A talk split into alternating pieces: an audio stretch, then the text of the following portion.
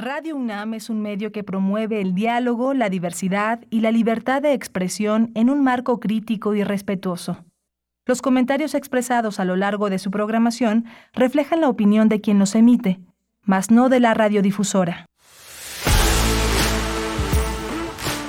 Radio UNAM presenta Prisma RU. Una mirada universitaria sobre los acontecimientos actuales. Prisma RU. Relatamos al mundo.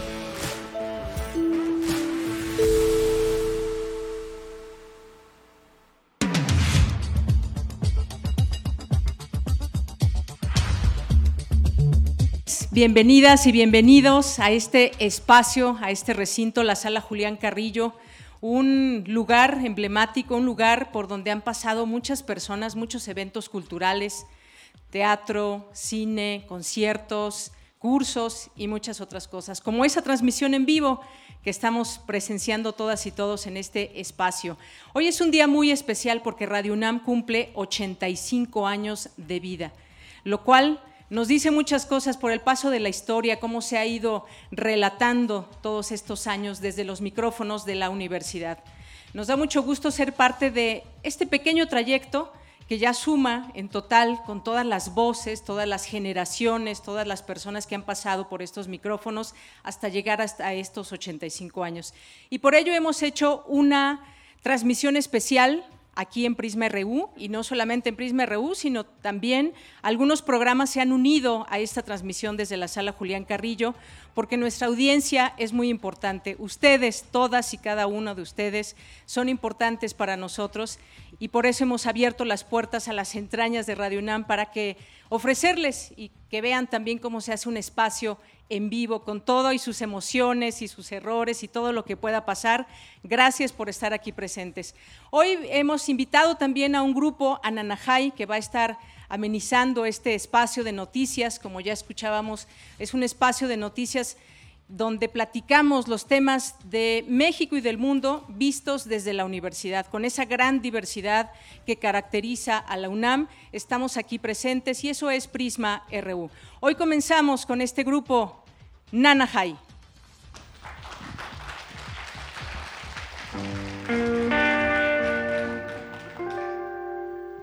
Soy mi voz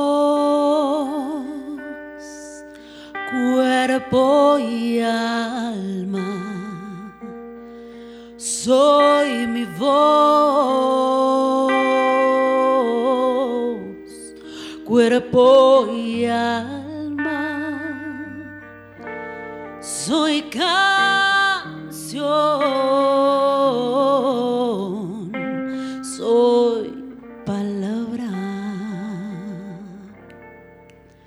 Cantando soy,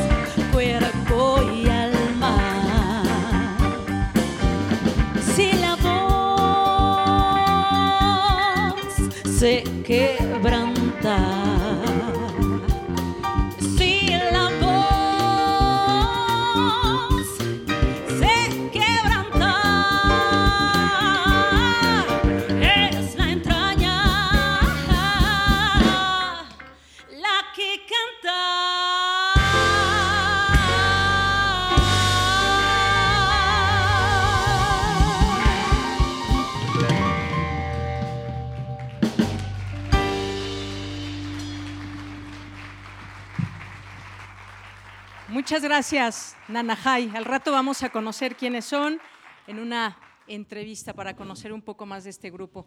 Les decíamos que es un programa especial porque pues, nos tocaron los 85 años de Radio UNAM en este espacio que estamos trabajando y que pues nos da mucho gusto y hicimos un programa con invitados especiales, invitados e e invitadas especiales. Vamos a tener una mesa de las audiencias, porque como les decía, nos interesan mucho las audiencias, y vamos a tener también una parte periodística para hablar de periodismo hoy en día, y ni más ni menos que nos va a acompañar aquí la periodista Carmen Aristegui.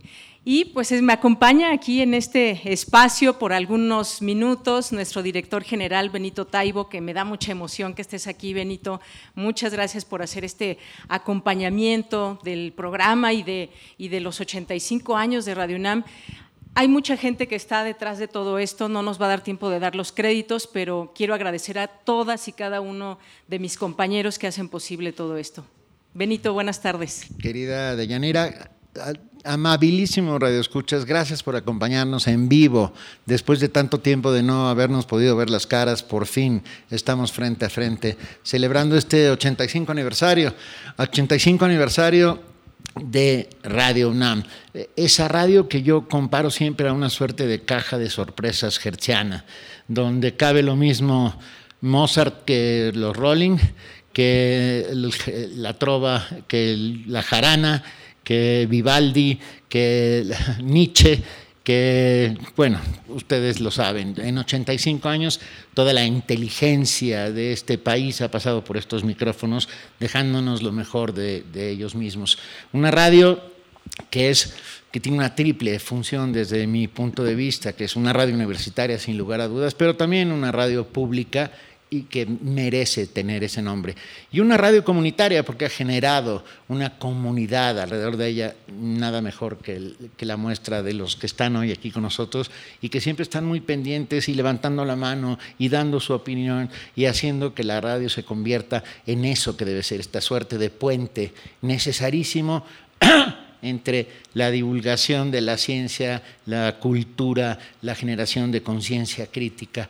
Ah, somos la voz de la voz de los universitarios y Prisma RU es justamente eso, esta, amplificador eh, que habla de lo que se produce orgullosamente en nuestra, en nuestra universidad.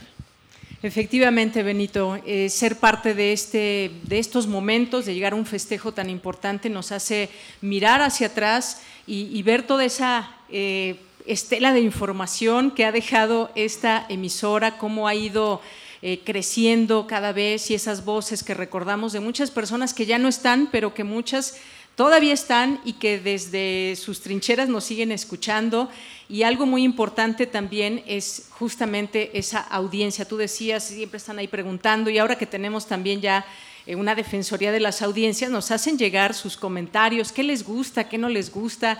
En fin, es también algo muy importante que nunca dejamos de ver desde aquí. Nunca dejamos de ver. Ah, también hay que decir que en estos últimos tres años hemos recibido dos reconocimientos Memoria del Mundo por parte de la UNESCO. Estamos muy orgullosos de ello. Uno de ellos por el programa feminista creado por, perdón, ay, creado, no, sí, si, muero aquí tendrán cosas que contar a sus nietos. Ah, este, este programa feminista espectacular, Foro de la Mujer, creado por Alaí de Fopa en los años eh, 70, que, es importantísimo, es el primer programa feminista que existe en la radio, me atrevo a decir iberoamericana, y que, y que ha sido, y que es uno de nuestros orgullos. Y el segundo, otorgado hace tan solo un par de meses, que son los 60 años de contar historias sonoras, ficciones sonoras. Max Aub, que fue director eh, de esta estación, le dio un enorme impulso al radioteatro, a la ficción sonora, y bueno, conservamos ese legado.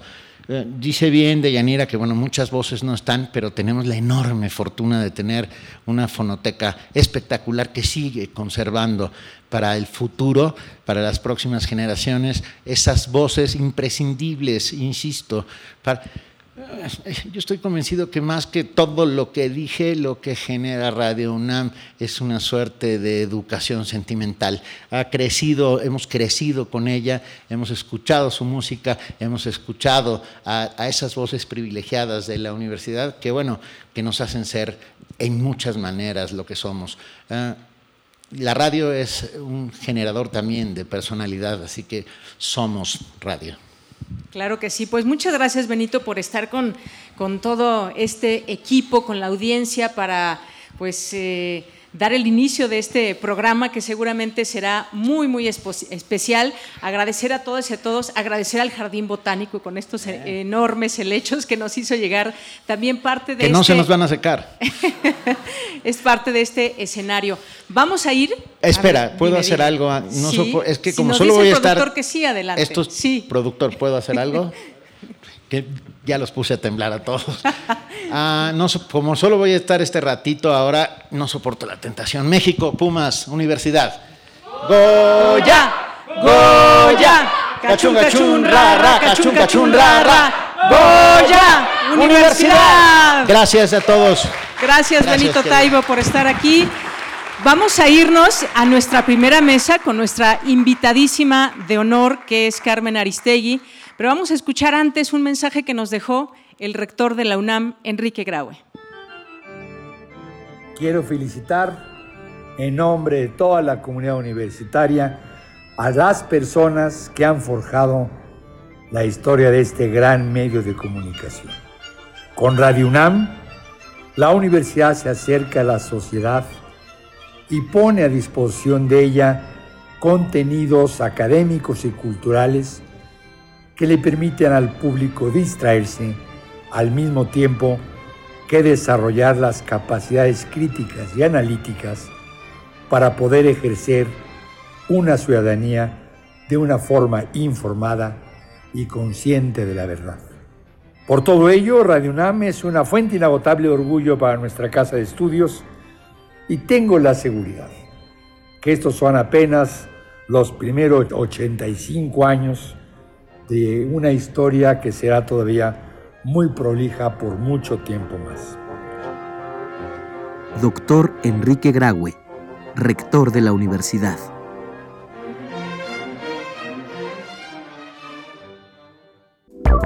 Queremos escuchar tu voz.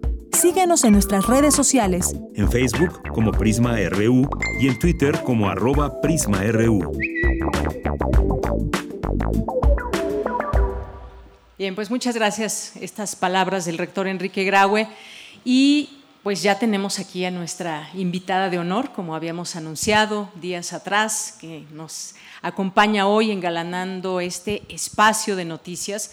Rápidamente, Prisma RU nació hace seis años, hace poco fe- festejamos nuestros seis primeros años al frente de estas eh, frecuencias de Radio UNAM y siempre decimos que es una voz que intenta dar voz a muchas personas, es imposible a toda la universidad, pero sí a esas voces que tienen mucho que decir. Ustedes saben que la UNAM es una suerte de diversidad en cuanto a voces, posturas, incluso políticas, que siempre nos alimenta, todo el tiempo nos está alimentando y a través de este espacio justamente pues llevamos a cabo, eh, le damos micrófono a esas voces. Y hoy quisimos también eh, platicar sobre periodismo, los, los retos que hay, la libertad de expresión y más, y por eso es que invitamos hoy a Carmen Aristegui.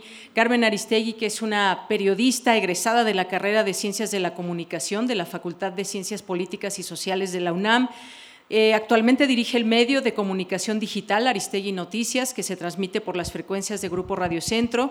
Su horario de transmisión es de 7 a 11 de la mañana. Conduce un noticiero en CNN en español. Eh, escribe, es columnista del periódico Reforma. Carmen Aristegui ha destacado a lo largo de su carrera eh, periodística en programas de noticias, tanto en estaciones de radio como televisoras, por sus entrevistas, por sus trabajos de investigación que han revelado casos de corrupción, pederastia, tráfico de influencias, entre otros. Y su periodismo, por supuesto, ha generado muchos debates, ha generado y ha tocado temas de manera abierta a las distintas voces es un espacio que hicimos nuestro muchas ocasiones porque, pues porque nos daba esa perspectiva de las distintas y diversas voces y siempre pues ha destacado por su libertad de prensa, libertad de expresión y que eso le ha costado bastante. Se pueden decir muchas cosas más, ella ha sido también eh, multipremiada por muchos de sus trabajos y por su trayectoria. Me da muchísimo gusto presentar hoy a Carmen Aristegui. Bienvenida, Carmen. Muchas gracias, bienvenida. Gracias por la invitación. Muchas gracias. Gracias por aceptar, Carmen, y este aplauso que te, que te, recibe, pues para hablar de estos distintos temas que hoy tenemos en la mesa y que tienen que ver con el periodismo. Este espacio también ha dado voz a distintos periodistas, como sabemos, pues periodistas que tienen una, una, una, voz y una forma de expresar desde distintas ópticas y aristas. Pero hablemos de esta libertad de expresión, de la libertad de prensa, porque estamos hoy en el año 2022, no estamos en el año, no estamos en los años 60, el 68, el 71, los 80 que han pues han dejado su huella cómo se ha hecho periodismo en este país.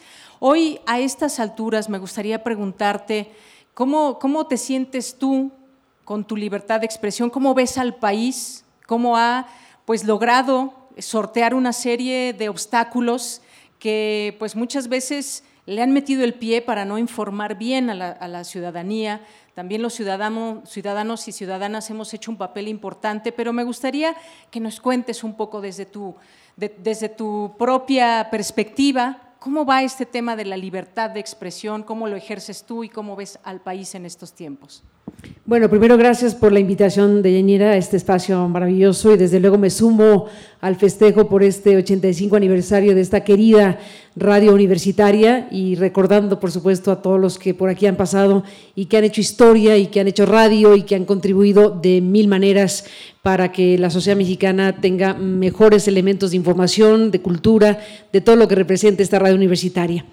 Y sí, es buena idea eh, iniciar una charla en un espacio y aniversario como este, hablando de la libertad de expresión en un país como México. Desde luego, para hablar de 2022 tendríamos que remontarnos a nuestra prehistoria para tratar de aquilatar lo que tenemos, lo que no tenemos, lo que hemos logrado, lo que falta por consolidarse y como todos sabemos, un tema como las, las libertades eh, las libertades son eh, esenciales en la condición democrática y para los seres humanos eh, y son algo que nunca termina de alcanzarse plenamente, sino que todos los días y en cada momento y cada minuto hay que pelear y hacerlas valer. El ejercicio de nuestras libertades es algo que tiene que ser intrínseco a nuestra vida cotidiana, personal, familiar, social, de país y en este caso en particular una libertad eh, que define muchas otras libertades. Sin esta no hay las demás.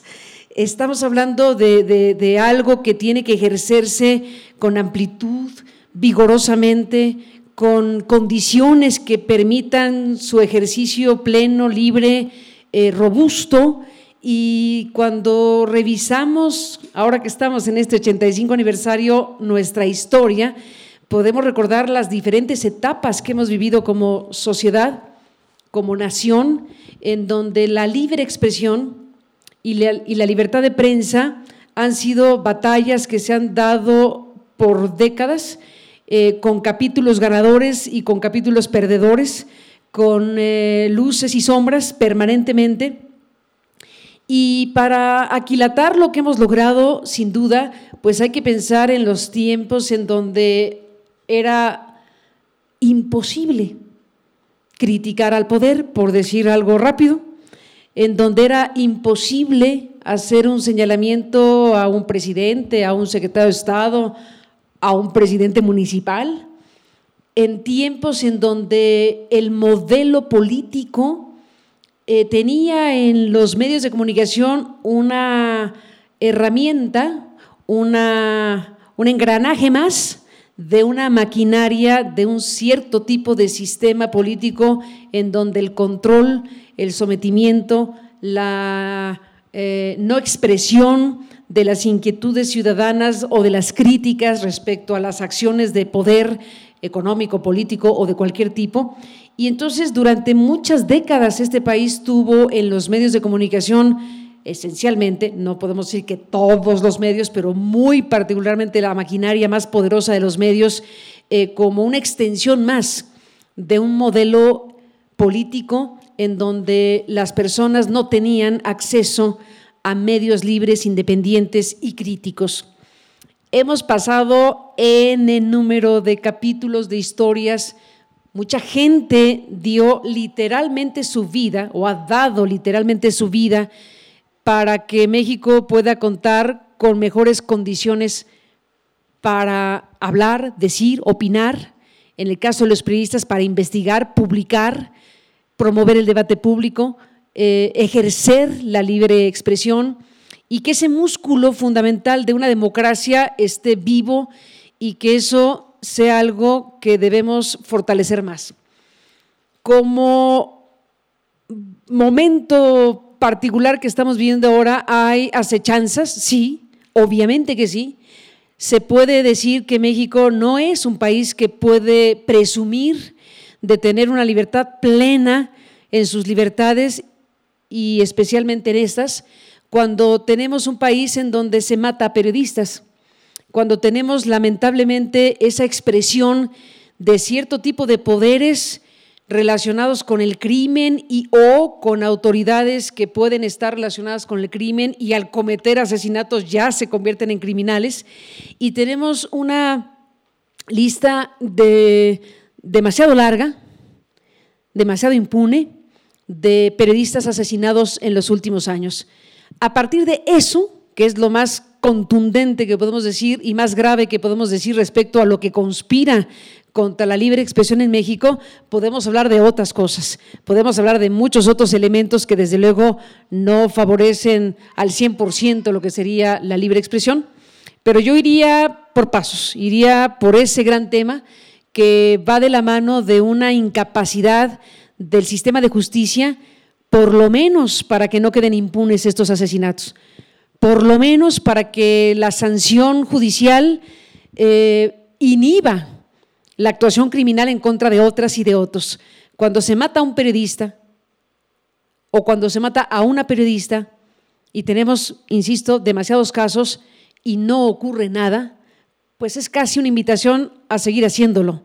Si no hay una respuesta clara, contundente de la justicia frente a un acto criminal contra cualquier persona en este país de decenas de miles de muertos y decenas de miles de desaparecidos y muchos periodistas asesinados, ni una sola muerte debería quedar impune.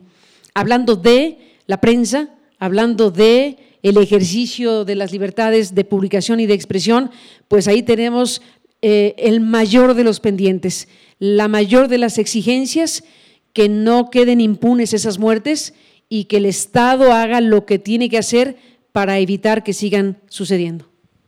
Gracias, eh, Carmen. Ahora que estás comentando estos temas, pues obviamente hablar de el poder, el poder político, el poder económico, el poder empresarial, que hemos visto a lo largo de, los, de muchos años, por lo menos lo, lo que nos hemos alcanzado a asomar y a vivir eh, aquí con todas las generaciones que, tenemos de, jóvenes, de personas un poco más grandes y más, tenemos esa pluralidad y desde ahí se parte para muchas cosas. Eh, ¿Cómo ves este, este poder que me parece, no sé qué te parezca a ti, que se ha ido poco a poco acotando en el sentido de pues permitir esa libertad de, de expresión, libertad de prensa, y lo digo permitir porque también son, es la sociedad la que ha ganado poco a poco esos espacios. Hay, hay momentos, y, yo recuerdo en algunos sexenios, que teníamos estas cinco opciones y nada más. Y resulta que esas cinco opciones pues eran casi iguales, las mismas voces, y, la gente fue empujando, quiero escuchar lo que no se dice, quiero escuchar un reportaje que revela eh, la corrupción, porque sabemos que hay corrupción, pero ¿cómo, ¿cómo le hacemos como ciudadanía? Pues tenemos a las y los periodistas que por supuesto están ahí siempre eh, vigilantes, atentos y demás. Por supuesto que también hay, hay, hay periodistas, y, y no es un secreto para nadie, que se venden al poder, que se venden a ese poder político, que hay dinero de por medio y más. Pero por supuesto que hay muchos ejemplos en nuestro país de un buen periodismo, un buen periodismo que se hace todos los días, pero que le costó mucho trabajo ese periodismo irse metiendo hasta tener ahora, me parece, y no me estoy refiriendo a que gracias a un sexenio a otro, sino gracias también a ese empuje social, tenemos tenemos ahora distintas opciones, distintas voces. De pronto, eh, para mí, pues tú eras una, una voz muy importante y, y que nos daba el lado B de las cosas y solamente era esa opción. Pero ahora ha crecido esas, eh, esas oportunidades, esas escuchas que tenemos, ha crecido también impresionantemente las nuevas tecnologías, los nuevos portales. Ahora nos informamos también a través de, distintos elementos nuevos, hay muchas páginas que tienen mucho, mucho auge. ¿Cómo, ¿Cómo ha sido este paso? ¿Cómo es que se ha ido logrando, eh, tal, tal vez a empujones, llegar a este momento donde se tienen distintas posibilidades? Bueno, pues es efectivamente, como tú dices, eh, producto de muchas batallas y desde luego de, del empuje de la propia sociedad, esa sociedad que somos y que tenemos que defender lo que hemos logrado construir y seguir aspirando a más, más espacios, más plurales, más diversidad, más críticos, más eh, fuerte la presencia de los periodistas y de, la, y de la propia posibilidad de las audiencias de tener acceso pues, a la mayor diversidad posible de contenidos en materia noticiosa, informativa, opinativa cultural, todo lo que eh, son insumos fundamentales para la condición humana, porque al final de cuentas los seres humanos pues tenemos eh, como, como una condición intrínseca a nosotros la, la comunicación. No, no, no hay eh, sociedad imaginable que no tenga comunicación, así la imaginemos en los tiempos inmemoriales, siempre hay algo en donde la gente se comunica, en donde hay alguien que cuenta lo que pasa, en donde hay gente que sabe lo que está ocurriendo y se lo conversa, se lo comunica. Uh, hay pues toda una historia de la humanidad en el tema de la comunicación y en este caso, pues eh, tú lo dices con mucha claridad, eh, estamos viviendo este momento fascinante en donde el Internet y la accesibilidad al Internet y a estas posibilidades de plataformas en donde cualquiera de nosotros puede prácticamente montar un espacio para poder decirle a otros cosas, eh, están dando un impulso muy fuerte al poder de la ciudadanía, de la mano también, hay que decirlo, de fenómenos perniciosos que tienen que ver con la utilización eh, pues en algunos momentos, perdóname la palabra, casi malévola, con los bots, con la automatización, con estas herramientas que existen y que lo que hacen es inducir el diálogo social, eh, impactar indebidamente lo que tendría que ser, como dicen los que saben de esto, orgánico,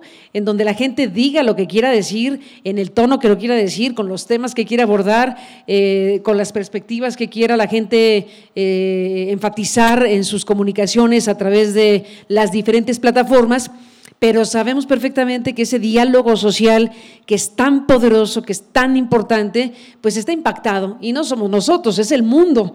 Ahí está el dilema social que nos ilustra muy claramente como, como documento muy revelador de, cómo es que operan estas grandes industrias de estos gigantes tecnológicos y ahí hay un tema, un desafío de la humanidad que impactará, me atrevo a decir, nuestra civilización, de lo que termine de resultar en términos de cómo se utilizan por parte de los ciudadanos en todo el mundo estas herramientas y de cómo se impactan esos canales de comunicación para inducir la opinión hacia cierto lugar, para exacerbar odios, rencores, enfrentamientos, para generar más tráfico o más volumen que genera negocio para eh, quienes dominan este muy, eh, pues, poderoso espacio de comunicación telecomunica eh, y plataformas de Internet.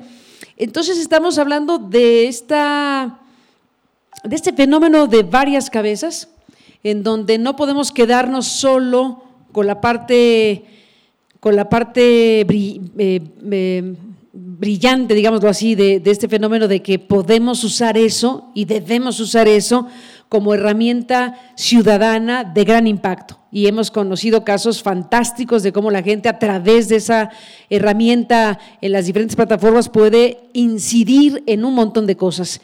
Pero también tenemos que reconocer que está ese otro fenómeno que no queda claro cómo la humanidad va a resolverlo para que eso sea a favor de las personas y no utilizando a las personas eh, pues para, para generar circunstancias que son adversas a la propia democracia. Porque mm, si inducir, como el caso Cambridge Analytica, por hablar de él muy clásico también, ¿no? Si utilizar la información que se obtiene de la ciudadanía eh, para inducir electoralmente o políticamente, etcétera, desde esas plataformas, sin la conciencia plena de que está ocurriendo, sino hasta que se hacen las investigaciones, pues eh, son, esos grandes desafíos que en este momento existen y que nos dan la perspectiva de, la de las herramientas de empoderamiento social importantísimas, pero también de este tipo de circunstancias que no son adversas y que acaban siendo eh, pues tóxicas en algunos circuitos para la propia sociedad. Entonces, tenemos que discutir de eso, tenemos que tomar conciencia de lo que tendríamos, de lo que tenemos derecho, de cómo esas herramientas que tienen un impacto mundial, deben estar absolutamente protegidas para que sean usadas a favor de las libertades de las personas, a favor de la comunicación abierta de la sociedad. Y pues estos otros elementos vamos a ver cómo es que al final de cuentas se van a ir procesando de alguna manera en los congresos, en los circuitos, lo que hoy discuten en muchas democracias, de qué demonios hacemos con esto, para que lo que tenemos sea a favor de nosotros como sociedades y por supuesto de las democracias. Claro, eso por supuesto a favor de las sociedades y de la democracia y distintas preguntas que nos llegan. Le mandamos muchos saludos a las personas que, que nos van aquí comentando. Nos dice el Rosa Luna, ¿qué es, el, ¿qué es buen periodismo? ¿Qué es la verdad? ¿Existe la neutralidad? Bueno, pues hay preguntas que luego intentábamos resolver en la Facultad de Ciencias Políticas y Sociales.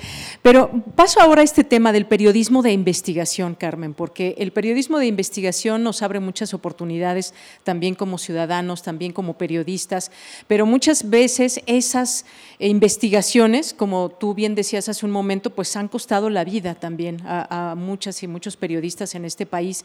Y, y, si sigue pasando es porque hay un mensaje de que puede seguir pasando. ¿Cómo cerrarle la puerta a todo esto? Y demás es algo que abre grandes debates. No es, solo la, no es solamente la protección, sino también es una prevención. ¿Cómo podemos hacer para que, pues en este país, no solamente a periodistas, a, a todas las, las personas en general, pero el periodismo de investigación, gracias a, a, que tú has revelado en tus distintos espacios, hemos tenido oportunidad de descubrir, se ha revelado y hay cosas que no le gustan al poder político. No le gustan al poder político y hay reacciones. Digo, en, tu caso ha sido, pues, eh, por lo menos dos casos muy notorios, que fue en, eh, por el tema de la Casa Blanca, en MBS, en su momento en W, también en Imagen, en algún momento que ahora el caso Marcial Maciel, exactamente. Este periodismo de investigación que hoy tenemos y que es una herramienta, porque además creo que como ciudadanas y ciudadanos y periodistas también, ahora tenemos estas herramientas de transparencia y demás que se siguen, deben seguirse eh, digamos, eh, mejorando cada vez, porque hay, hay, informaciones a las cuales no vamos a tener acceso, pero hay muchas cosas que en otro momento era imposible saber, ¿no? Ahí tenemos desde un Toallagate con Vicente Fox, tenemos muchas otras cosas que se han ido revelando gracias a esas eh, informaciones que se piden desde transparencia y demás. Creo que vamos ahí ganando terreno, pero el periodismo de investigación como herramienta, ¿cómo, cómo lo ves? ¿Te, ¿Se tiene que seguir utilizando para que pues se siga revelando, pero muchas veces cómo hacerle para que no se ponga en peligro a un periodista. ¿Cómo, cómo ves hoy en día el periodismo de investigación? No, bueno, es un elemento fundamental de la de la actividad periodística per se, que tiene varios géneros, como sabemos, ¿no? El periodismo puede expresarse a través de, diferentes géneros de entrevista, de crónica, de reportaje, de nota informativa, eh, de periodismo de investigación, en fin, todo lo que es la gama posible que tenemos para informar, para contarle a las personas que está ocurriendo tal o cual cosa. Y el periodismo de investigación es algo fundamental en cualquier país del mundo. Eh, en ciertos países hay muchísima materia prima para investigar, en algunos otros países eh, ya más avanzados eh, de pronto pues no tienen tanta materia, a lo mejor en materia de corrupción o de otros temas, pero bueno, hablando de países como México, faltan manos para investigar, faltan periodistas para investigar el cúmulo de cosas que están ahí, que intuimos, que sabemos, que medio vemos a la distancia y que requieren un trabajo profesional. Y ahí yo me gustaría, si te parece, detener en eh, lo que significa, pues, la reivindicación del trabajo profesional de los periodistas. No niego y celebro eh, que cualquier persona que tenga el interés de comunicar o de decir algo lo pueda hacer con toda prontitud a través de YouTube o de las redes sociales y eso es fantástico porque es la gente que está pues comunicándose entre sí. Pero también creo que es importante en este punto reivindicar lo que significa el periodismo profesional. No, no, no demeritando la actuación de los ciudadanos en su ejercicio de comunicarse, que hay gente fantástica que con su habilidad e inteligencia, desde luego, hace aportaciones de información muy relevantes, pero también es importante decir que al final cuando las personas eh, dedican su tiempo profesional y su tarea eh, a desarrollar periodismo profesional, eh, asumen también el compromiso que ello implica en términos de rigor informativo, en términos de comportamiento ético, en términos de asumir la responsabilidad de publicar y de decir, yo estoy publicando esto y doy la cara para decir, yo me hago cargo de lo que publico. Y todo eso significa una responsabilidad profesional. Tenemos también en esta posibilidad enorme que hay de comunicación en redes sociales y en Internet, pues una carga importantísima de anonimato y de mucha información que no se sabe de dónde viene y tampoco a dónde va. Entonces, en la mezcla en la mezcla de cosas, algunas fantásticas y otras siniestras, es que andamos navegando por todo este eh, eh, ecosistema. Por eso pienso, y siendo periodista lo subrayo más, que es muy importante, y sé que así ocurre, que la sociedad identifique el valor que tiene el trabajo profesional de los periodistas, asumiendo que un medio o que un periodista se hace cargo de lo que publica y pues eh, tiene eh, la obligación profesional de cumplir requisitos básicos para dar a conocer algo. Esto creo que también es importante en tiempos en donde pues a los periodistas eh, se les agrede de muchas maneras cuando vemos fenómenos en donde hay una intención muy clara de desacreditar el trabajo de periodistas y de medios a nivel internacional. No creas que somos la, única historia, no somos tan originales. Hay muchos lugares en el mundo en este momento donde hay una clara postura de atacar a los mensajeros. Ahí tenemos a Donald Trump, que calificaba a los periodistas como enemigos del pueblo o tenemos a Bukele, o tenemos a Duterte que ya se va. Eh, tenemos un fenómeno que se ha extendido en diferentes partes del mundo donde para disminuir, para debilitar eh, la fuerza del mensaje, pues hay que dañar al mensajero. Y eso creo que es un tema que hay que poner a la mesa. Así es, Carmen. Eh, yo te quiero preguntar, también están las audiencias, que son quienes, quienes nos escuchan, quienes nos leen, quienes nos ven y más. Muchas veces las audiencias eligen sus eh, programas porque van un poco quizás con la línea política que ellos eh, confían o creen que va por ahí el asunto. Y tenemos también otros, eh, otros espacios donde dicen, bueno, pues yo prefiero escuchar también las personas que hablan, que dan también sus críticas al gobierno y más. ¿Qué decirle a las audiencias cuando de pronto pues nos quieren encasillar quizás que no que ya si hay una crítica, por ejemplo, al sistema, saltan, o hay una crítica o un aval hacia el gobierno, también saltan y dicen, bueno, es que aquí no se escucha nada de crítica, todo es a favor del gobierno y al revés. Me parece que, que las audiencias también, así como nosotras y nosotros como periodistas, debemos estar... eh, preparándonos constantemente, debemos de dar un buen producto informativo a nuestras audiencias. ¿Qué pasa con el lado de las audiencias? ¿Qué decirles a aquellas audiencias? Porque las hay, hay, audiencias de todo, como periodistas hay de todo también. Cuando se quiere encasillar a un, periodista, ¿te has sentido tú en algún momento que, que la audiencia te quiere encasillar? ¿Cómo sientes esta libertad desde tus micrófonos? Bueno, eh, sí, pues las audiencias son todo para nosotros, para ellas trabajamos, para ellas hacemos nuestra tarea cotidiana y pues sí, las audiencias mm, ni para qué nos levantamos temprano. Entonces, pues claramente son la razón de ser de estos espacios públicos de la información y la comunicación y desde luego las audiencias tienen derecho a opinar, obviamente, a criticar, a señalar lo que les gusta, lo que no les gusta eh, y los periodistas, bueno, pues tratar de ser lo más sensibles posible a lo que son las exigencias de las audiencias en el entendido de que es una gama tan diversa y tan amplia que no es que tengamos una audiencia, por eso se habla de las audiencias, porque hay toda la diversidad que queramos tener, pues en cada una de las personas que generosamente ocupan su tiempo en algún momento de la mañana, de la tarde, de la noche, a escuchar, a ver, a leer lo que los periodistas hacemos cotidianamente. Y por supuesto que esta diversidad, pues es parte de la gracia de todo esto, esta pluralidad eh, que se puede reflejar a partir de, expresiones amistosas o- o de apoyo a quienes hacemos tal o cual programa, pero también de crítica, pero también de señalamiento, pero también de disgusto, y toda esa gama cabe, sobre todo en momentos polarizados como los que vivimos hoy en día.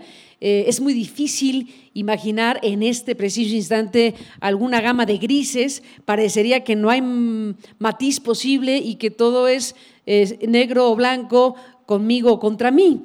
Y pues creo que es parte de un momento histórico como el que estamos viviendo y confío en que en algún momento nosotros mismos, como personas, como sociedad, como ciudadanos, encontremos eh, los ejes principales de lo que es una vida democrática, donde la tolerancia, el respeto al otro, a la diversidad, a los puntos de vista distintos, el derecho a disentir, todos esos elementos que forman parte de una democracia y que de pronto en contextos de hiperpolarización como esta, si es que existe la palabra, eh, parece que no tienen cabida. Entonces, bueno, las democracias pues van viviendo momentos de maduración. Yo no sé en qué grado va la nuestra, eh, a lo mejor estamos un poco verdes o medio maduros, o ya cada quien podrá poner eh, eh, el, punto de maduración que queramos de la democracia.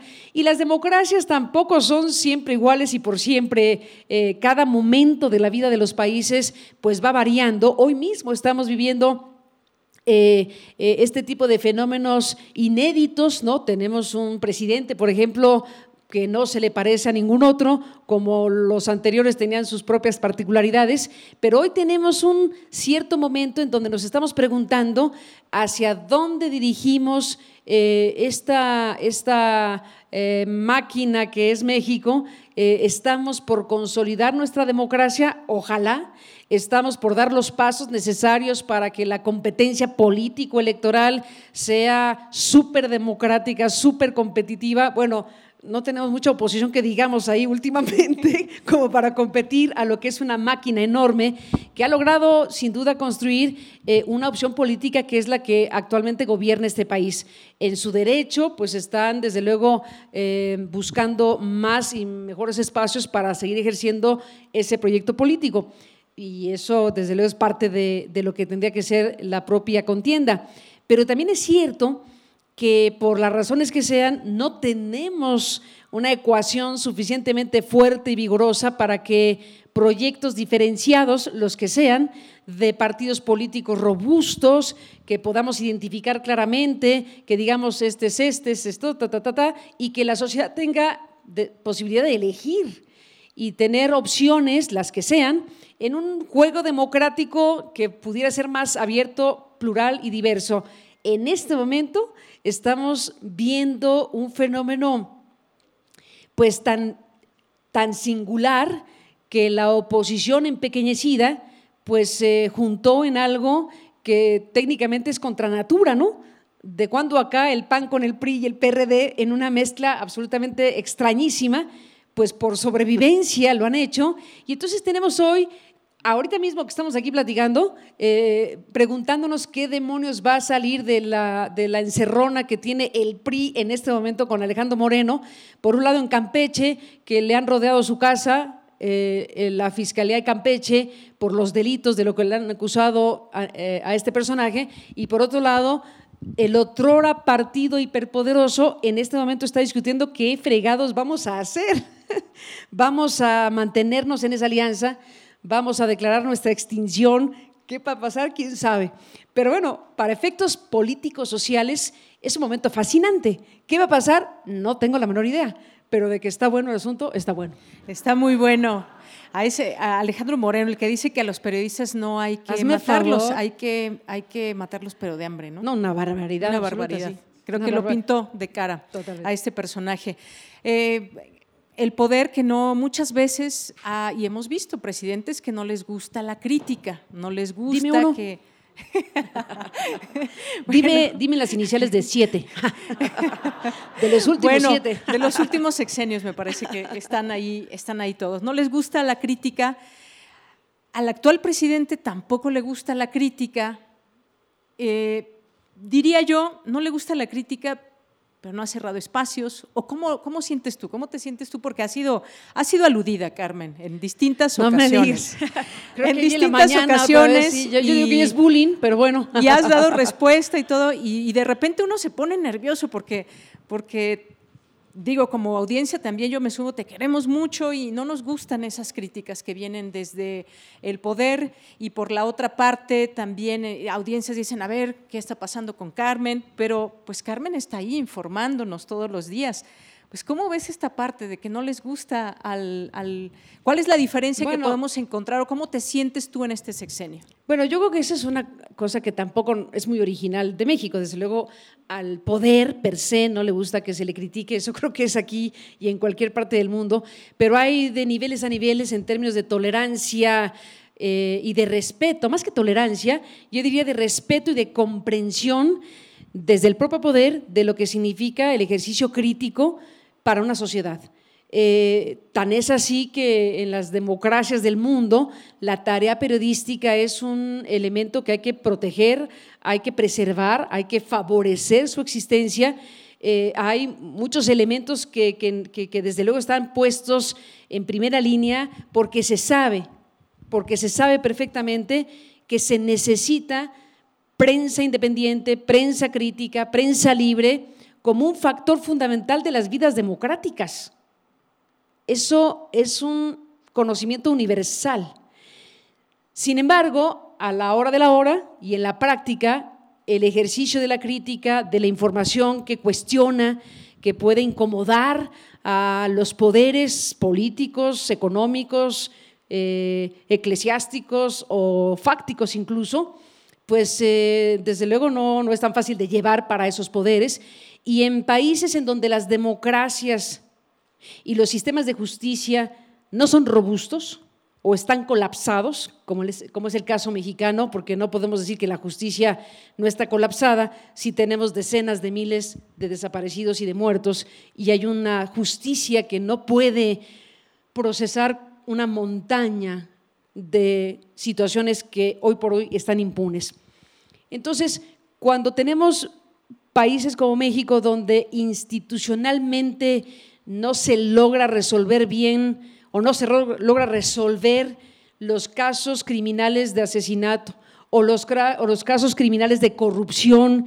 Y tenemos por ahí uno que otro caso esporádico que no logra aterrizar suficiente, que si los Oya, que si el otro, uno que otro por ahí más o menos, pero no logramos ver que haya un procesamiento de raíz profundo que permita al Estado mexicano recuperar los hilos de la conducción en términos de un Estado de Derecho, pues entonces el tema de los periodistas y la protección a su trabajo, pues acaba siendo un accesorio prácticamente. tenemos mecanismos de protección a periodistas que no resuelven las cosas y que tenemos varios periodistas asesinados que estaban bajo el mecanismo de protección por hablar de un filón de las cosas.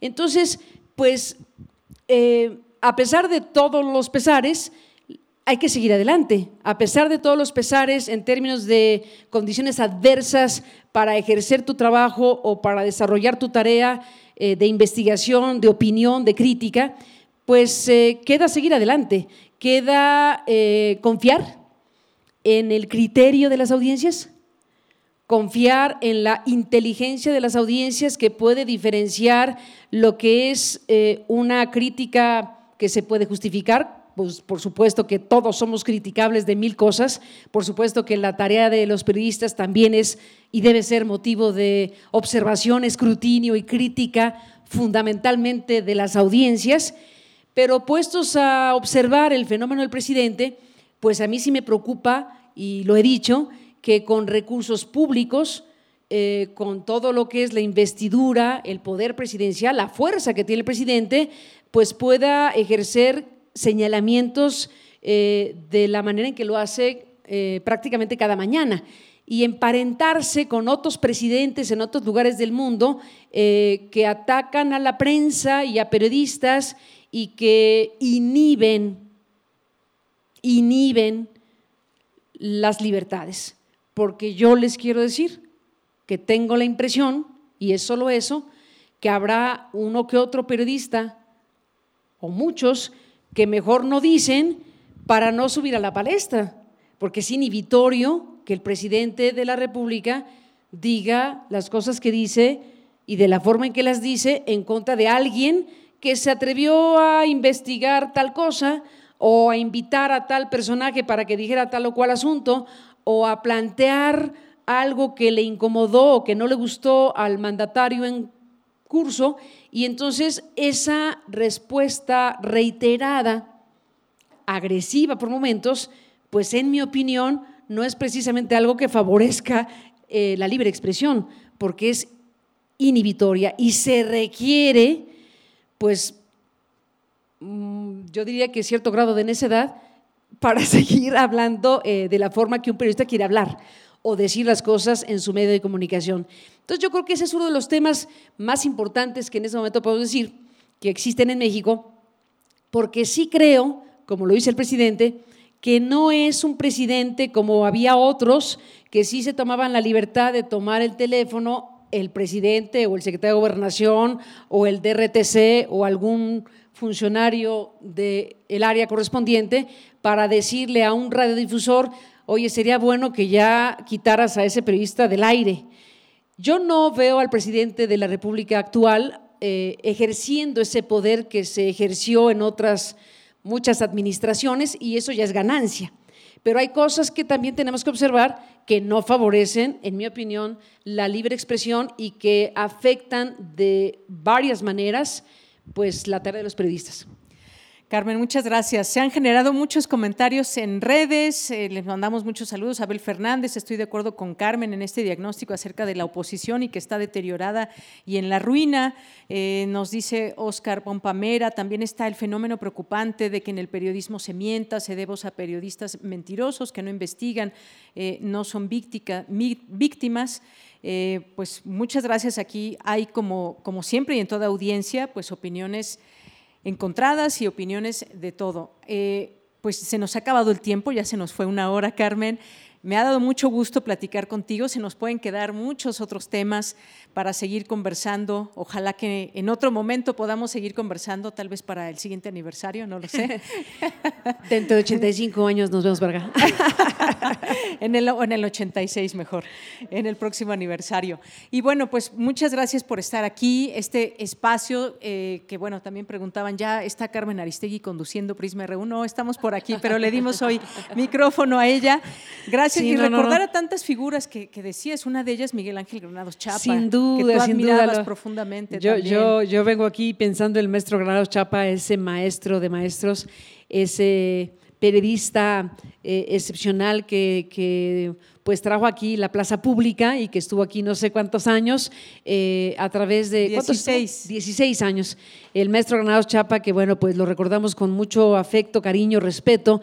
Y pues sí, creo que es una referencia obligada para los periodistas en tiempos como los que nos toca vivir, eh, un ejemplo de congruencia, de ética periodística, de inteligencia, de memoria prodigiosa. Eh, Miguel Ángel, pues eh, sin duda se, convirtió en un referente obligado para los que hacemos periodismo en México y desde aquí y a su memoria, pues celebramos este 85 aniversario. Claro que sí, Carmen. Pues muchísimas gracias. Gracias por tomarte el tiempo de venir a platicar con nosotras y nosotros aquí en Prisma RU, que siempre pues con los brazos abiertos. Gracias por tu disposición. Gracias a la audiencia que nos ha hecho el favor de acompañar, que vio tu nombre y dijo, también quiero ir a ver a Carmen Aristegui y a todo el equipo que forma parte de esta estación, porque somos muchas y muchos los que a diario, desde muy temprano, ahí un saludo a nuestros amigos eh, de Primer Movimiento, que es el programa que está en una parte también del horario que tú tienes y estamos escuchándolos y escuchándote y escuchando cada quien a la opción que quiera. Para eso está el cuadrante lleno de tantas opciones. Muchas gracias, Carmen Aristegui. A ti muchísimas gracias, eh, al público que está aquí en el estudio, a quienes están siguiendo la transmisión, a Radio UNAM, a Benito Taibo, el querido Benito Taibo, un abrazo y a todo el equipo que hace posible este esfuerzo universitario. Y pues eh, de la mano de esto, un abrazo para todos y para todas. Muchas gracias. Con esto nos vamos al corte. Regresamos. Queremos escuchar tu voz. Síguenos en nuestras redes sociales. En Facebook como Prisma RU y en Twitter como arroba PrismaRU.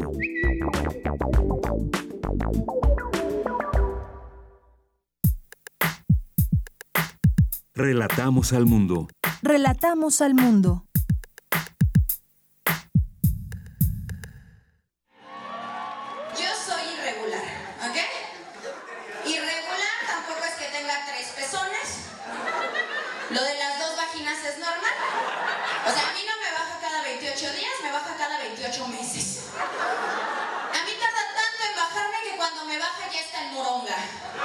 Listo para el taco, ¿no? El humor ha llegado al festejo de aniversario. Aquí, otra risa es posible. Stand Up Feminista. Martes 14 de junio a las 20 horas, Sala Julián Carrillo. Entrada libre. Transmisión por el 96.1 de FM, Radio UNAM. Experiencia sonora. Habla Marco Cortés, presidente nacional del PAN. En Acción Nacional, siendo congruentes con nuestras propuestas legislativas, hemos instalado paneles solares que producen energía eléctrica limpia. Nosotros retamos a Morena y a López Obrador a que acepten nuestra propuesta para que de forma masiva todos generemos en nuestros techos energías limpias y renovables. Y queremos que tus ingresos te alcancen para más. Juntos cambiemos el rumbo. Vayamos unidos y fuertes por un México mejor. PAN. Poesía, estambre de voces, lirios en verso y raigones de memoria. Para crear diversidad, a fecundar la tierra con la palabra. Pacal Nicté, Sembraste Flores. Un encuentro con las lenguas indígenas. Jueves a las 10 de la mañana por el 96.1 de FM. Retransmisión, domingos 15.30 horas. Radio UNAM, Experiencia Sonora. Mafioso, narco, cocinero, buchona, dealer, mula. No importa cómo te disfraces para traficar o meterte drogas químicas, de todas formas te destruyes. La sangre de las drogas nos mancha a todos. Mejor métete esto en la cabeza. Si te drogas, te dañas. Si necesitas ayuda, llama a la línea de la vida, 800-911-2000. Para vivir feliz, no necesitas meterte en nada. Queremos escuchar tu voz. Síguenos en nuestras redes sociales. En Facebook como Prisma RU y en Twitter como arroba PrismaRU.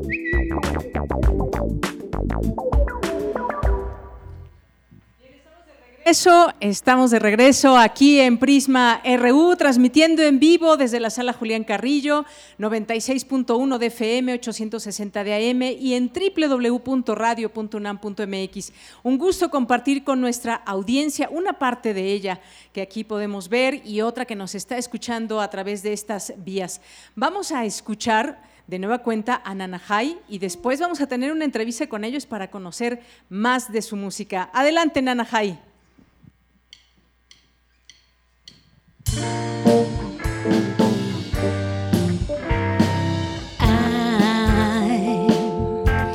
and so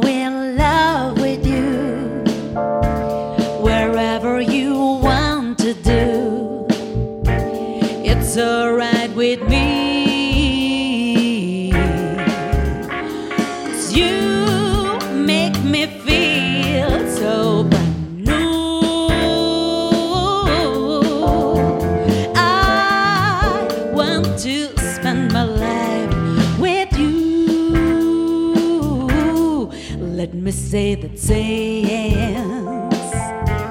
since we've been together, loving you forever. It's what I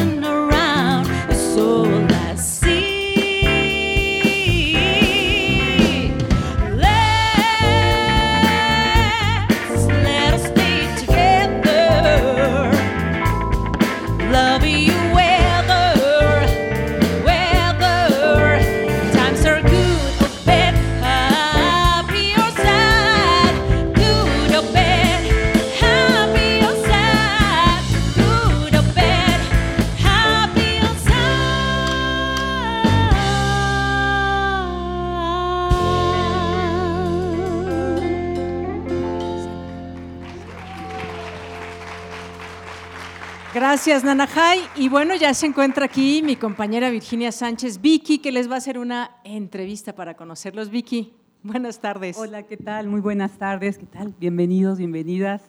Bienvenidos, bienvenidas, Nanahai. Nanahai, en Otomí, Madre Tierra. Qué, qué bello nombre. Y bueno, pues como escuchamos, son estos sonidos precisamente de raíz. Y bueno, pues vamos a hacer la presentación de esta gran banda. En la guitarra está José Luis.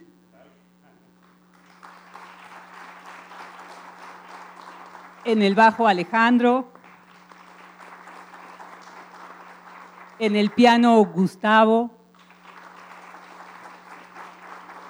En la batería, que es también aquí de casa, Omar. y en la maravillosa voz, Lucila.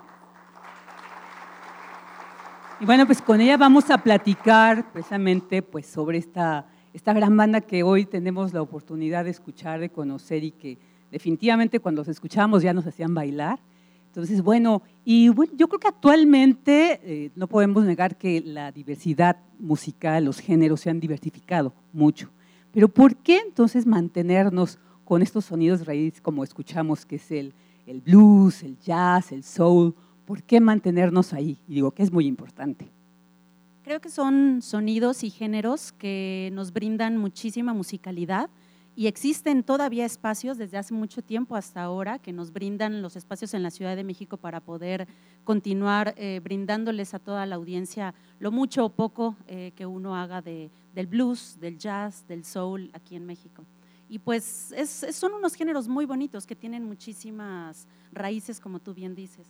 Oye, ¿y ¿cómo fue que decidieron precisamente entre todos? A veces ponerse de acuerdo en una banda son muchas, muchos gustos, ¿no? Que de repente se conjugan, pero llegar a, concre- a concretarse en un proyecto musical a veces es difícil que vamos a tocar. ¿Cómo fue que llegaron a decidir esto? Pues afortunadamente tenemos gustos parecidos, creo que eso nos ayudó muchísimo. Eh, entonces, pues de alguna forma decidimos llevarlo por el lado del soul, del blues y todas estas estos géneros este, que son muy bonitos, pero sí, ¿verdad? Todos estamos de acuerdo. Es muy importante. Y precisamente hablando de estos géneros, ¿cómo ves el panorama actualmente de espacios? ¿no? Eh, Podremos encontrar a veces, incluso en las radiodifusoras, algunos especiales, pero pues como decía, con tantos géneros nuevos, pareciera que estos eh, géneros bases, estos géneros de raíz, estos géneros ancestrales, también podríamos decir, pues han sido un poco delegados. ¿Cómo lo han sentido ustedes? Sí, tienes toda la razón, no hay tantos espacios como para otros géneros, pero aún así eh, nos han estado dando la oportunidad en otros lugares, en centros culturales grandes, este, y pues ahí va poco a poco, es algo que se ha venido haciendo desde hace varios años y no se quita el dedo del renglón y nos siguen dando oportunidad. La verdad, espero que sigan haciéndolo porque ayudan muchísimo a este tipo de proyectos. Y Ya son siete años. Sí, siete años que estamos juntos. ¿Y es la alineación, la alineación original? La alineación original de Qué importante esto. Y bueno, ¿dónde los podemos encontrar? ¿Cómo podemos seguir toda esta, esta trayectoria de Nanahai? Pues ahora es muy fácil, a través de redes sociales, todos usamos Facebook, nos pueden seguir en Facebook, en Instagram, nos pueden seguir también en YouTube y por ahí pues van encontrando todo lo que vamos haciendo de Nanahai. Muchísimas gracias. Bueno, pues un aplauso para Nanahai y gracias por acompañarnos en este 85 aniversario de Radio UNAM. Prisma RU. Relatamos al mundo.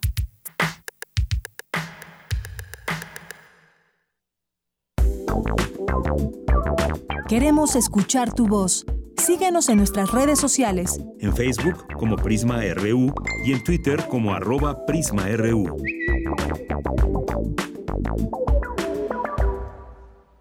Bien, pues bueno, ya estamos aquí después de esta entrevista que nos permitió conocer un poco más de Nanahai, además de sus sonidos que ya habíamos escuchado al inicio y vamos a escuchar todavía por otra canción para cerrar el programa. Pero ahora vamos a dar paso a esta segunda mesa de pues más que de debate, esta segunda mesa, eh, que es un tema muy importante y que lo elegimos pensando en todas y en todos ustedes, que es la Defensoría de las Audiencias. Esta, eh, pues, esta posibilidad que se da a la audiencia de que puedan ejercer sus derechos.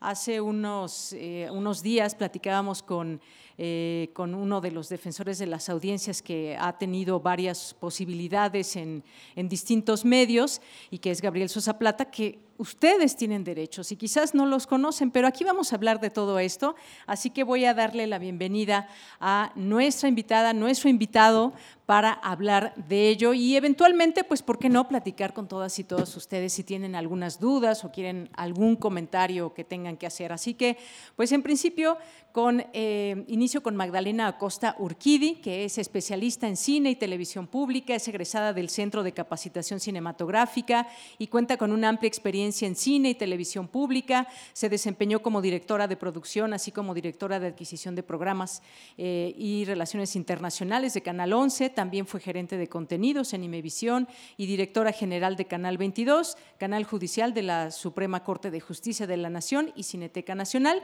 Y es defensora de las audiencias de Radio y TV UNAM. Magdalena Costa Urquidi, bienvenida.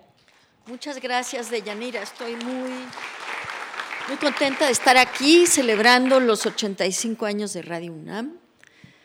Y, como defensora de audiencias, pues siento una responsabilidad especialmente grande por todos los años y la gran trayectoria que ha tenido esta radiodifusora. Vaya que sí, ahorita nos vas a platicar. Y también tenemos aquí a Lenin Martel, que es docente en la Facultad de Ciencias Políticas y Sociales de la Universidad Autónoma del Estado de México, doctor en Ciencias Políticas y Sociales, por la UNAM y maestro en Estudios de Comunicación por la Universidad de Boston. Ha sido presidente del Consejo Ciudadano del Programa Universitario de Producción Radiofónica de UAM Radio 94.1 y vicepresidente de la Asociación Mexicana de Investigadores de la Comunicación y es defensor de las audiencias del Sistema Público de Radiodifusión del Estado mexicano. Lenin Martel, bienvenido, muy buenas tardes. Muchísimas gracias, muy amable por la invitación. Un placer estar aquí en Radio UNAM, también mi radio, soy de la UNAM. Claro, estamos aquí entre, entre radio y entre esta audiencia, que es maravilloso, porque yo siempre digo, nu- nunca me pongo nerviosa porque pues cuando transmitimos en vivo siempre estoy con el micrófono, con el pequeño equipo, pero no sabemos qué alcance tenemos. Y ahora ver a toda esta magna audiencia, la verdad es que sí da un poco de nervios, pero con mucho gusto y ahí viendo a ustedes a, los ojos. Y pues bueno, vamos a comenzar a hablar de por qué la importancia de esta figura de la Defensoría de las Audiencias. Vamos a empezar contigo, Magdalena, que ya eh, pues has tenido oportunidad de conocer a esta audiencia de manera parcial. Por supuesto, hay quienes envían correos electrónicos, hacen peticiones y demás, pero en principio, ¿por qué es importante que se tenga esta figura en Radio y TV UNAM? Pues mira, desde antes de que existieran los defensores de audiencias de los medios electrónicos, este, y en particular de los medios públicos, ya se hablaba, digamos, de la necesidad de tener a alguien que eh, a partir de un código de ética, que, creo que fue- ese fue el primer paso, la creación de códigos de ética, y eso empezó en la prensa escrita, ya desde 1992, eh, Federico Campbell, periodista, escribió un artículo muy interesante que salió en la jornada que se llamaba de, Deontología eh, Periodística. Y, y hablaba ahí, hacía un recuento de todos los sistemas eh, de- de- deontológicos, los códigos de ética, que estaban ya surgiendo en la prensa europea. ¿no? Digamos que de ahí empieza todo. Lo primero para tener un defensor de audiencias es contar con un código deontológico. Ahora, en México hemos ido más allá porque además de tener, digamos, ya muchas televisoras públicas sobre todo y radiodifusoras, este código de ética, eh, lo que tenemos ya es eh, la obligación de contar con defensores de audiencia en la legislación. La ley que se, que se promulgó en 2014, la nueva ley de eh, telecomunicaciones y radiodifusión, radiodifusión, perdón, eh, que sustituye a la Ley Federal de, de- Radio y Televisión, que era de 1960 y ya estaba totalmente obsoleta, ya obliga a las televisoras o las organizaciones, digamos, de medios a tener un defensor de audiencias. Y en ese sentido, de alguna manera se adelantaron algunas televisoras públicas en México, como son eh, Canal 11 y Canal 22, y en el caso de la UNAM, desde el 2017, este, la creación de la Defensoría en, en- en Radio UNAM y TV UNAM, que es una sola persona que ejerce esa función. Es fundamental porque es el mediador entre el público, entre sus opiniones, sus quejas, su insatisfacción, este, sus sugerencias y los eh, directivos y los productores de las emisoras.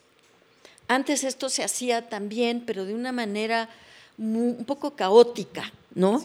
Es decir, la gente pues no sabía a quién escribirle, entonces le escribían a- al, al de comunicación social o al de al productor o a no sé quién, pero ahora se canaliza a través de un defensor que tiene la obligación de buscar una solución a estas o una respuesta a estas quejas de los de los eh, de las De las audiencias. audiencias. Pues qué interesante. Ahorita vamos a, a- a regresar contigo para platicar qué es lo que te dicen las audiencias de Radio UNAM, cuáles son sus inquietudes, porque seguramente hay varias inquietudes, digo, lo normal y lo natural también entre las audiencias.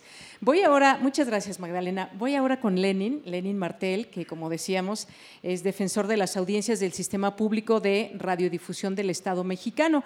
Pero ya que estamos con, e- con nuestra audiencia también, al menos una parte de ella, digamos, ¿cuáles son, ¿cuáles son esos derechos, Lenin, que las audiencias deben conocer que tienen para hacerlos valer cuando escuchan y cuando a lo mejor se sienten un poco, dicen, a ver, no va por ahí, creo que se equivocan en este programa, en, la, en definir la, eh, pues, la línea editorial y demás. Cuéntanos un poco de, de los derechos de las audiencias.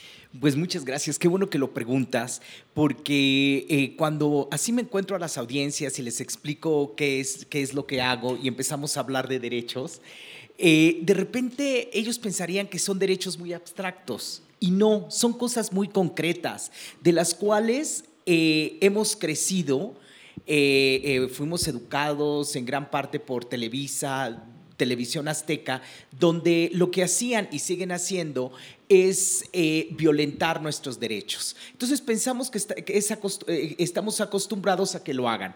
¿Cuáles son? Voy a decir unos ejemplos. Mira, por ejemplo, si eh, cuando es anuncios le suben a, los decibeles, ¿no? Le, suben al volumen. Ah, eso, eso, va eso nos está violentando por ejemplo, que dicen, ah, vamos a poner un programa de, de fútbol, va a jugar tal equipo contra tal equipo tal día, y nosotros nos sentamos con nuestras familias y, empezar, y para ver la televisión eh, o escuchar la radio, y de repente no hay tal programa, pusieron otra cosa. Ah, también están violentando nuestros derechos. Eh, el hecho de que se hagan estereotipos, ¿no? Eh, eh, vean las telenovelas. Bueno, eso va en contra de nuestros derechos. El hecho que eh, a veces están los presentadores eh, hablando y están tomando agua en un noticiario y dice la marca del agua, eso es esconder la publicidad, ¿no? Eh, por ejemplo, cuando los presentadores opinan, bueno, pues está bien, o sea, como, como, como nos decían en la escuela de periodismo, ¿y, tú de qué sabes? O sea, para eso están los expertos que van a opinar.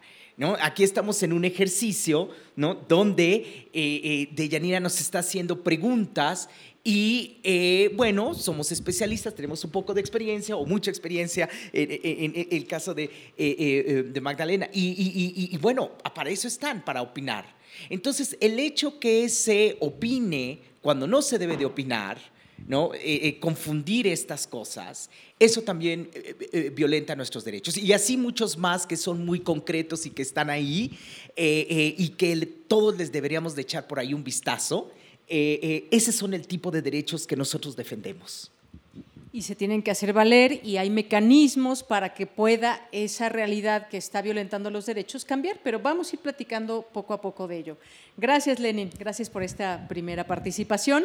Eh, Magdalena, regreso contigo. ¿Cuáles son las, las principales inquietudes, si es, si es que esto se puede decir, no vamos a decir nombres ni mucho menos, pero cuáles son esas inquietudes, por ejemplo, en el caso de TV UNAM, de Radio UNAM, que han hecho llegar, a veces incluso, pues una forma muy directa, es a veces en las redes sociales, nos escriben eh, a- directamente a los conductores sobre sus sentires. Pero ¿qué nos puedes decir? ¿Cómo es este trabajo con la audiencia específicamente quizás de Radio UNAM, ya que estamos aquí? Bueno, mira, antes me gustaría nada más platicar sobre distintas formas que hay de trabajar como defensor de audiencia. Eh, eh, cada quien impone su estilo de alguna manera, ¿no? Hay quienes prefieren tener un perfil bajo y trabajar realmente directamente a través de una correspondencia con el quejoso, por llamarlo de esa manera, por la persona que se está quejando de alguna situación o quiere hacer algún comentario para mejorar la emisión o lo que sea.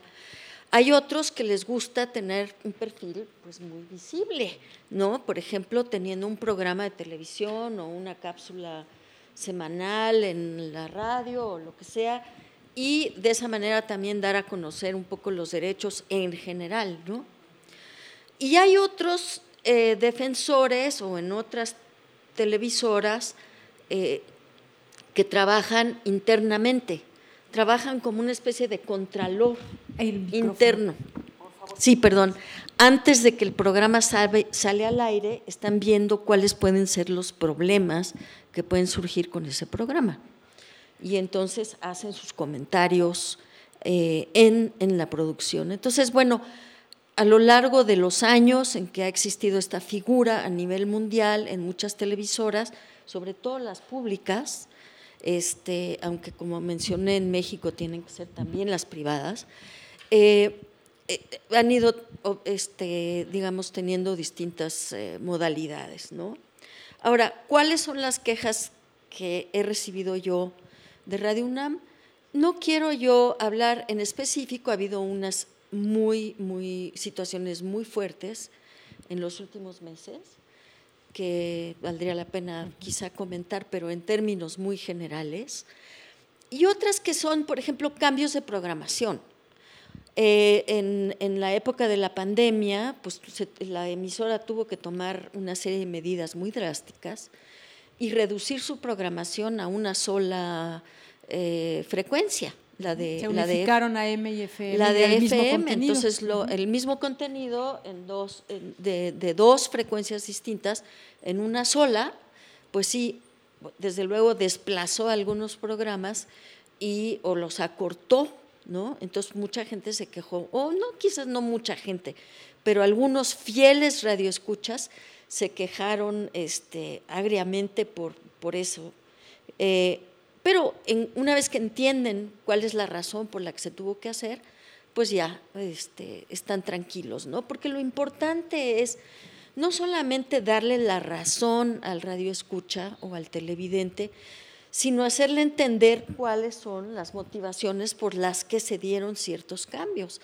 A veces también las emisoras se tienen que renovar, tienen que cambiar conductores, tienen que cambiar el perfil, quieren cambiar el perfil de esa audiencia. Es el caso, por ejemplo, de Radio UNAM, que ahora quiere llegar, después de ser una radiodifusora eh, que en un momento dado quizá ya llegaba más bien a un público mayor, ¿no? que también es universitario, porque recordemos que la comunidad universitaria la forman no solamente sus estudiantes y sus docentes, sino sus investigadores, sus trabajadores y sus exalumnos. Entonces estamos hablando de una enorme gama de edades que deben ser atendidos por esta radiodifusora que consideran parte de su alma mater. ¿no? Entonces eso lo tiene que tomar en cuenta la, la- la emisora. En este caso, pues ha tratado de perfilar su programación o una parte de su programación hacia un público más joven y eso es muy lógico. Claro ¿no? que sí. Muchas gracias, Magdalena. Y bueno, continuamos ahora contigo, Lenin eh, Martel, eh, defensor de las audiencias del sistema público, sistema público de radiodifusión en el- del, del Estado mexicano. ¿Cuáles son esas principales? Si nos puedes compartir también, ya nos decías algunas cuestiones que tienen que ver con, con nuestros derechos como, como audiencias, pero ¿qué es lo que, digamos, cuál es la parte eh, más difícil o qué es lo que expresan también los radio, los radioescuchas? ¿De qué estamos hablando? Explícanos un poco del sistema público de radiodifusión del Estado mexicano para que nos podamos también comprender toda esa parte.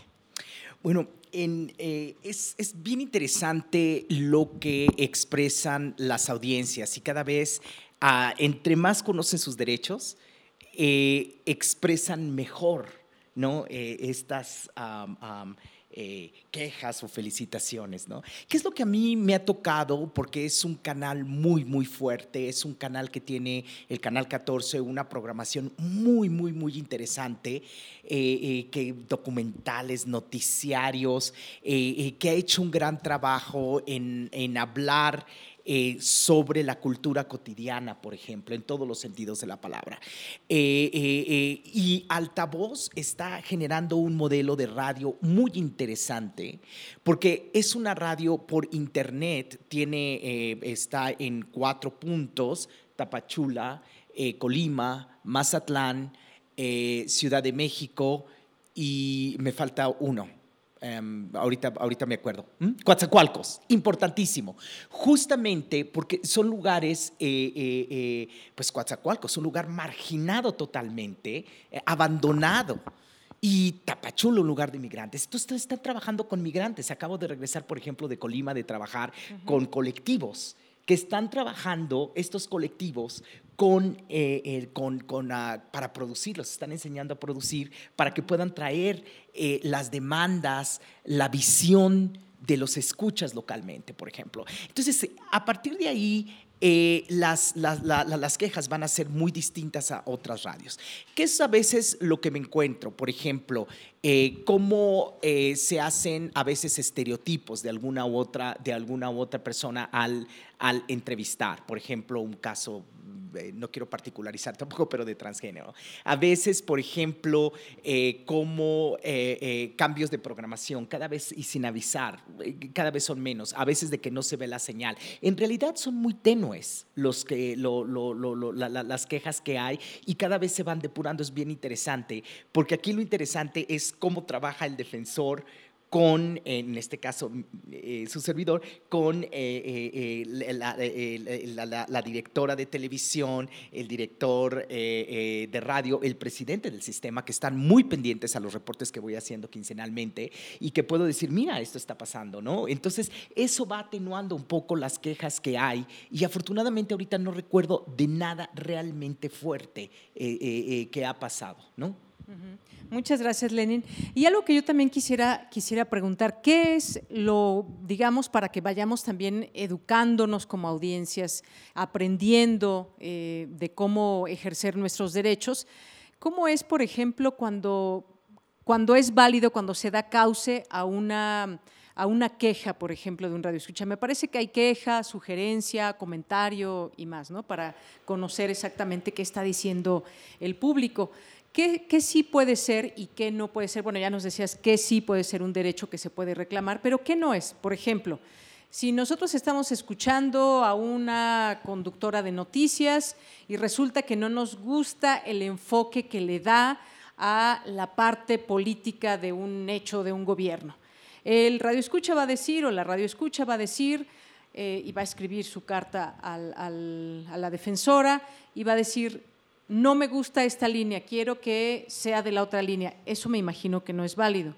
Es tal vez una sugerencia que pueda hacer que se balanceen los comentarios. Si ya tuvieron una persona que critica, ahora pongan a una persona que también nos dé los puntos a favor. Eso es lo que por lo menos a mí me ha llegado eh, en, distintas ocasiones, que quieren ese balance. Y creo que me parece un derecho muy importante. Pero ¿qué no es, un, digamos, una parte que, que podamos decir, es que esto no, por ahí no va el derecho de las audiencias, Magdalena? Bueno, yo creo que también es algo que tiene que valorar el defensor. Y en este caso, cuando se quejan de que no está equilibrado un programa, de que se le da demasiada voz a cierto sec- sector o cierto tipo de opiniones o cierta corriente política, por decirlo algo, entonces pues hay que ver si tiene o no razón, ¿no? Y lo primero que hay que hacer pues es escuchar los programas y formarse una opinión también uno. ¿no? Y por el otro lado, pues sugerir como medidas este, como muy prácticas. A mí me pasó cuando dirigía otro canal, este, que de repente hubo muchas quejas de que se le estaba dando demasiada voz a una serie de personajes. Y entonces lo que hicimos fue, pues no creo que sea cierto, pero vamos a, yo no era defensora, era la directora de ese canal, vamos a hacer una lista de todos los que se han invitado al programa en el último año y vamos a ver cuántas veces se, re- se repite un nombre, ¿no? O, una, o, o si hay un, un sesgo aparente simplemente a través de la revisión de las personas que han participado y que representan. Y entonces nos dimos cuenta de que, de que era una queja que no tenía fundamento, en realidad. O sea, objetivamente había una gran diversidad de voces. Ahora, resulta que la persona que- que se queja, pues a lo mejor le tocaron varios programas donde sintió que era lo mismo. Entonces hay que verlo de una manera también objetiva, pero son cosas que se tienen que discutir con la gente de producción. Bueno, espero que no tengamos muchas quejas en Prisma RU. Bueno, que lleguen sugerencias y la verdad es que estamos abiertos y abiertas a, a recibir, a tener esa buena recepción de parte de nuestras audiencias. Además es muy útil para, Sí, para los mismos productores, porque a veces no se dan cuenta. Hay que ser De autocríticos, que a lo mejor hay, hay un sesgo, ¿no? No pensemos que todo lo hacemos bien y que estamos completamente equilibrados. Tratamos, intentamos. Es un trabajo cotidiano el que, el que muchas veces pues, se tiene que hacer cuando buscamos a un entrevistado o entrevistada, pues es, es saber eh, de su expertise, pero no sabemos, no le vamos a preguntar qué postura política tiene, ¿verdad? No. Pero bueno. Aunque si bien es cierto, cuando hay temas políticos, un poco la, lo- lo- la, digamos, en los códigos de ética de muchas televisoras, en particular las públicas, cuando hay un tema muy polémico, muy controvertido, lo que se sugiere a nivel producción es que se den distintos puntos de vista, o sea, que no se centre en uno solo, sino que haya, quizá no en el mismo programa, porque no se puede, pero en una serie de programas se le dé voz a puntos de vista divergentes. Muy bien.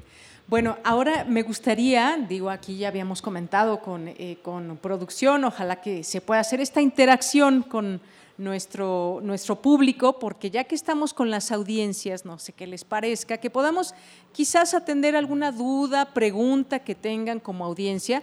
Lo único que pues tenemos como siempre muy poquito tiempo, el tiempo siempre nos come en los medios de comunicación, hay que ser exactos. No sé si alguien tenga del público alguna pregunta, algún comentario, por supuesto muy breve, ahora que tenemos aquí a una experta y un experto en defensoría de las audiencias, siempre es también importante escucharles. No sé si alguien tenga, a ver aquí adelante, no sé si tenemos micrófono, sí, ahí está.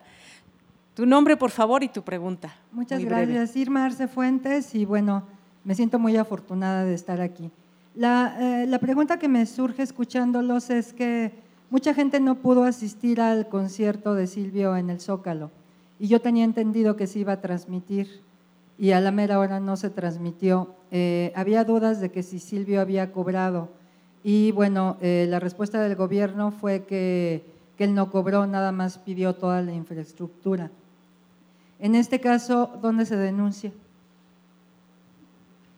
O, o- o- o dón- o como audiencia, o sea, ¿existe esa línea? Porque yo tuve la oportunidad de estar ahí bajo la lluvia y todo, ¿no? Pero ¿cuánta gente eh, de mi edad, por circunstancias de enfermedad, por X cosa, no pudo asistir? Yo he buscado a ver si está en alguna página y no.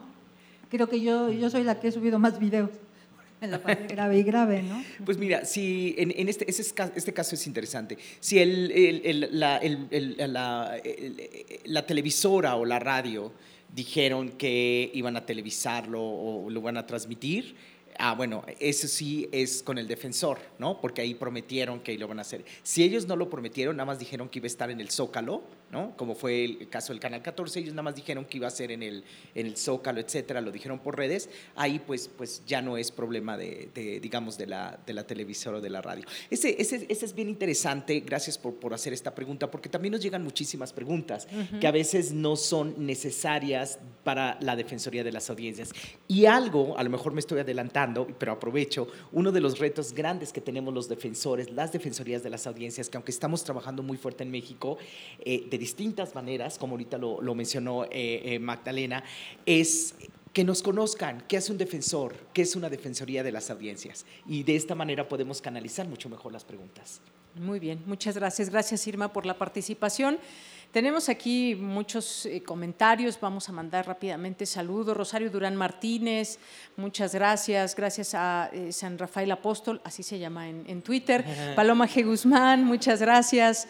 Eh, gracias también por aquí a Esplayadura, gracias a Refrancito, a Radio Escuchas que ya ubicamos además por sus nombres que ya tenemos y que son muy asiduos Radio Escuchas a través también de las redes sociales y luego surgen nuevos nombres como este de Blue Demon, eh, David Castillo, ya lo conocemos también, Leticia Carrera López, Silvia Vargas, aquí están haciendo comentarios sobre el programa, José Luis Sánchez también que, eh, también tiene una postura siempre muy crítica y muy bienvenida, por supuesto. César Soto también, que por aquí está, porque ya aquí lo podemos podemos ver la fotografía que posteó, eh, la propia Defensoría de las Audiencias, también siguiendo todo esto.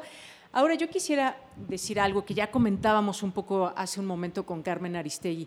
Eh, estamos obligados a quienes tenemos un micrófono, una cámara, un, un espacio donde escribir, a generar información, información que tiene que ser verificada, información para no generar estas famosas fake news, noticias falsas y demás, y que desde un medio de comunicación, porque todos los medios de comunicación tienen su audiencia y son muy importantes, la audiencia creo o, intenta informarse a través de, a través de, su eh, programa favorito. Pero ¿qué pasa también con las audiencias también? ¿Cómo, cómo generar también ese, ese conocimiento hacia ellas? Porque además algo que decía Irma, no todos, eh, que donde reclamaba, porque algunos lugares, algunas radios, algunas televisoras no tienen defensor de las audiencias.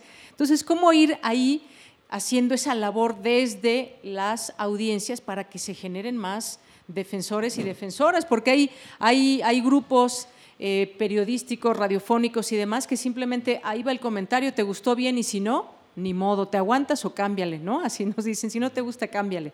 ¿Qué pasa ahí? ¿Cómo, cómo ir haciendo que la audiencia también vaya creciendo en esa posibilidad de ejercer sus derechos? Pues mira, yo, eh, mi experiencia, por ejemplo, en el canal 22, que recibíamos muchísimos este, tweets. Nos queda un minuto, nos dice Ah, el productor. ok. Este, eh, muchísimos tweets, mu- muchos eran me gustó el programa, no me gustó, no sé qué y no sé cuánto. De vez en cuando había un comentario que realmente ameritaba la intervención de un defensor. Y que era, por ejemplo, en este programa eh, eh, la conductora dio mucho su opinión y no dejó que hablara el invitado. Ah, no, pues sí hay que hablar con la conductora para que deje hablar al invitado. En fin, ese tipo de cosas. Pero muchas veces son nada más comentarios de ese tipo y muchas veces los comentarios que se reciben son de gente que le dio like, ¿no? a, a- a algo que mandó la emisora, pero que realmente no ha visto los programas y no es radio escucha. Entonces, hay que tener mucho cuidado cuando se evalúa lo que se recibe por redes, porque muchas veces no corresponde con la audiencia real que está escuchando un programa.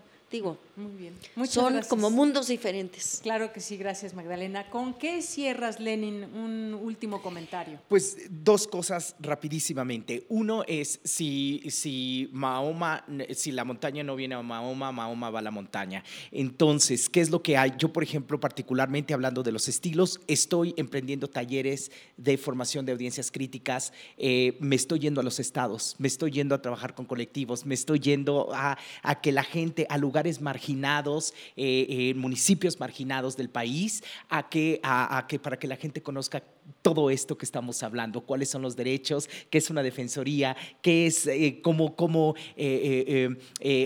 entender, cómo analizar algunos programas de televisión, de radio, etcétera. Y muchas actividades que tenemos que hacer para conocer eh, esta, esta, este mecanismo, eh, eh, este mecanismo de rendición de cuentas que ahora tenemos y que los tenemos que aplicar. Con eso me voy y con unas grandes felicitaciones a Radio UNAM, entrañable radio.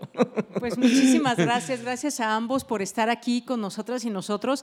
Y, y también desde las audiencias, cómo ver al periodismo no tiene que ser tampoco un reflejo de nuestras ideas, no tiene que ser un reflejo de lo que pensamos, sino que hay que escuchar estas diversas voces y exigirles a estas voces también radiofónicas y desde donde vengan la posibilidad de que se generen también argumentos cuando se va a criticar y también argumentos cuando se va a decir que algo está bien. Así que gracias a las audiencias, gracias a todas y todos ustedes que se han dado cita aquí.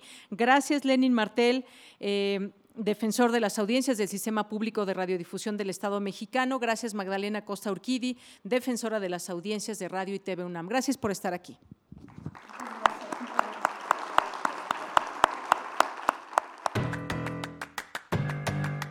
Hoy en la UNAM, ¿qué hacer? ¿Qué escuchar? ¿Y a dónde ir? El 14 de junio de 1937, a las 20 horas, con un concierto a cargo de la Orquesta Sinfónica y el trío clásico de la Universidad Nacional en el Anfiteatro Bolívar de la Escuela Nacional Preparatoria, hoy Colegio de San Ildefonso dio inicio a la transmisión e inauguración de Radio UNAM. Hoy, nuestra emisora lleva a cabo la transmisión de diversos programas especiales para conmemorar su 85 aniversario. En punto de las 16 horas no te puedes perder el programa especial de la serie Derecho a Debate, que en esta ocasión nos presenta el tema Legislación Histórica en Telecomunicaciones, que contará con la participación de Edgardo Martínez, presidente del Consejo Ciudadano de Radio y TV UNAM, así como su vocal, la maestra Beatriz Solís. Sintoniza hoy en punto de las 16 horas, el 96.1 de frecuencia modulada. Desde la sala Julián Carrillo de Radio UNAM, con transmisión a través del 96.1 de FM, en punto de las 20 horas se presentará el Stand-Up Feminista, propuesta que invita a reflexionar sobre nuestra sociedad y otros temas como clasismo, aborto, violencia obstétrica, miedo a tener hijos y alcoholismo. Las cinco especialistas en la comedia que se apoderarán de este festejo son Tía Gigi, Ariana Elena, Curi, Daniela Rey y Mariana Cova. Asiste a la sala Julián Carrillo de Radio UNAM o sigue la transmisión a través del 96.1 de FM en punto de las 20 horas. No olvides traer tu cubrebocas y respetar en la medida de lo posible la sana distancia. La serie Hipócrates 2.0 tendrá como invitados especiales al doctor Alejandro Macías Hernández, integrante de la Comisión Universitaria para la Atención del Coronavirus, así como el doctor Samuel Ponce de León, coordinador del Programa Universitario de Investigación en Salud y de la Comisión Universitaria para la Atención del Coronavirus, quienes analizarán, junto con el doctor Mauricio Rodríguez Álvarez, el papel que han jugado Radio UNAM e Hipócrates 2.0 en la difusión de información fidedigna durante la pandemia de COVID-19. Sintoniza hoy, en punto de las 18 horas, el 96.1 de FM. Y recuerda, no bajemos la guardia frente a la COVID-19. Consulta la programación completa en las redes sociales de Radio UNAM y celebra con nosotros el 85 aniversario de Radio UNAM. Para Prisma RU, Daniel Olivares Aranda.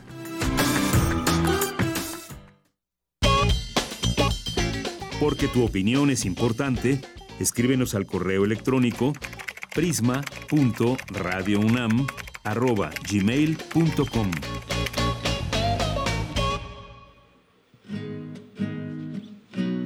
Poeta soy, errando voy, buscando un destino que me dé la Poetas errantes. Pues tenemos aquí a las y los poetas errantes que nos acompañan. Es un espacio que tenemos los días martes, por eso están hoy aquí. Me voy a dar muy, eh, voy muy deprisa porque tienen un programa que presentarnos el día de hoy.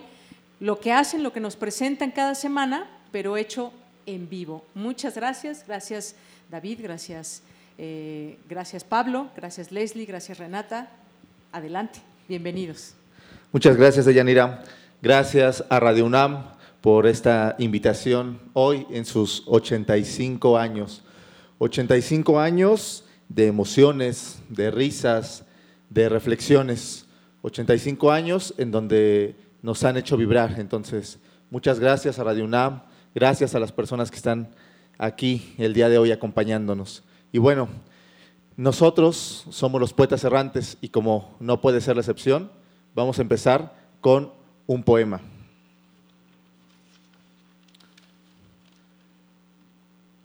Todas las palabras son peligrosas. Uno no debe hablar así nomás, sin una razón, sin un para qué, sin un compromiso. Primero, tienes que tener que decir, aunque sea tantito, pero algo real, vivo. Después ya te puedes acercar a las palabras y hay que acercarse a ellas con respeto, porque te digo, son peligrosas. Pero pronunciarlas con cuidado, con amor, con coraje y hasta con un poco de miedo. Y verás cómo de ellas brotan chispas. Y si tienes suerte, quizá ellas nazcan en ti, nazcan a la vida y formen cosas. Este texto es de la maestra Margarita Castillo, una de las voces más importantes de Radio UNAM, hoy celebrando los 85 años de Radio UNAM. Y claro, Margarita Castillo, amiga y por supuesto maestra de los poetas errantes. Ahora tenemos aquí a una poeta errante que se llama Renata Alessi. Ella forma parte de la primera generación de nosotros, los poetas errantes. Ya llevamos cuatro años de este proyecto. Y bueno, entre las cosas más interesantes, más bonitas de este proyecto, es todo lo que va sembrando y cultivando. Entonces, el día de hoy, Renata nos va a presentar un fragmento de su libro. Ella acaba de publicar un libro, su libro titulado No guardes tu dolor. Entonces, bienvenida Renata. Nadie está en casa, solo mi amiga que me mira con sus pequeños ojos. ¿Tú llorarías por mí? Tan fácil es desprenderse del cuerpo y arrancarse la vida. Camino debajo del cielo que no brilla, porque no hay nadie que sonría. Tomo la cuerda, miro a mi amiga y me dejo caer. Estoy tan sola. Estoy muy sola. Un sueño. De nuevo aquella otra vida, aquella otra vida que se repite una y otra vez bajo el cielo rojo. Miro esta habitación que no es mía y recuerdo que en aquella azotea ya no vive esa niña de 11 años subiendo a un bote de pintura con la intención de ahorcarse. Recuerdo que dos niños corren uno detrás de otro y son observados con la paciencia infinita de las flores. Y soy tan feliz que no puedo evitar llorar. Perfecto, muchísimas gracias, no solo por leernos una parte de ti, Renata. Muchas gracias por compartirte, por compartirnos aquí el día de hoy. Porque claro, muchas veces creemos que en la adolescencia lo que le pasa a los jóvenes no es importante, no es relevante. Decimos, bueno, adolescencia, adolecen, pero uno nunca sabe todo lo que uno puede tener cargando, todas las emociones atoradas, todos los parámetros físicos que uno puede estar padeciendo. Claro, no son temas fáciles de decir, pero algo, alguien tiene que decirlos. Entonces, muchas gracias por tu valentía, Renata. Y ahora toca el turno a mi compañera Leslie, que otra vez hablando de todo lo que es y ha sido Poetas Errantes, hoy quiero presumirles que hace hora y media aproximadamente terminó su carrera universitaria. Ahora ya no es Leslie Estrada, podemos decirle la comunicóloga Leslie Estrada. Un aplauso, por favor. Y bueno, qué mejor celebración que estar aquí en Radio UNAM. Qué mejor que compartirnos un poema. Adelante, Leslie. Eh, nosotros los poetas consideramos que las amistades son importantes en la vida del ser humano, eh, porque a veces necesitamos que alguien nos escuche, que alguien nos quiera, que alguien nos acompañe. Entonces, nosotros los poetas, además de ser compañeros, somos amigos, eh, logramos crear lazos afectivos y ahora nosotros en grupo nos acompañamos, nos queremos, nos escuchamos. Y el siguiente poema se titula Algunas amistades son eternas del poeta Pablo Neruda. Algunas veces encuentras en la vida una amistad especial. Ese alguien que al entrar en tu vida la cambia por completo.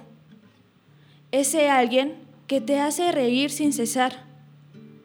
Ese alguien que te hace creer que en el mundo existen realmente cosas buenas. Ese alguien que te convence de que hay una puerta lista para que tú la abras. Esa es una amistad eterna. Muchísimas gracias, Leslie.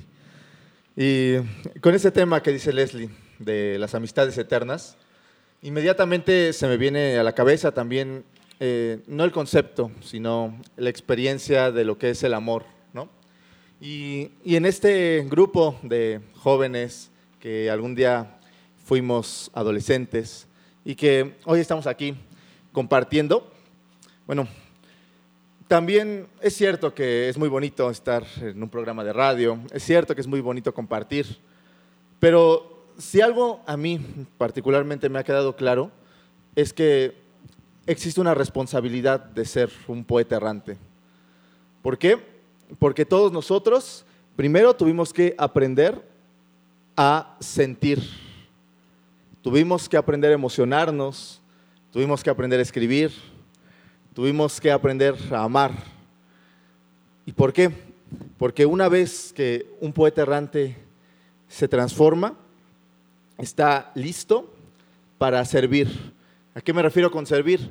Servir en el sentido de saber lo que uno puede lograr, saber los dones que uno tiene y sobre todo cómo esto puede compartirlos. Tenemos algunos poetas errantes eh, dando, est- estando en Europa, por ejemplo. Tenemos otros poetas errantes con librerías. Tenemos otros poetas errantes como aquí, Leslie, eh, terminado su carrera. Por ejemplo, eh, yo me atreví a hacer una extensión de poetas errantes en Chimalhuacán, Estado de México. ¿no?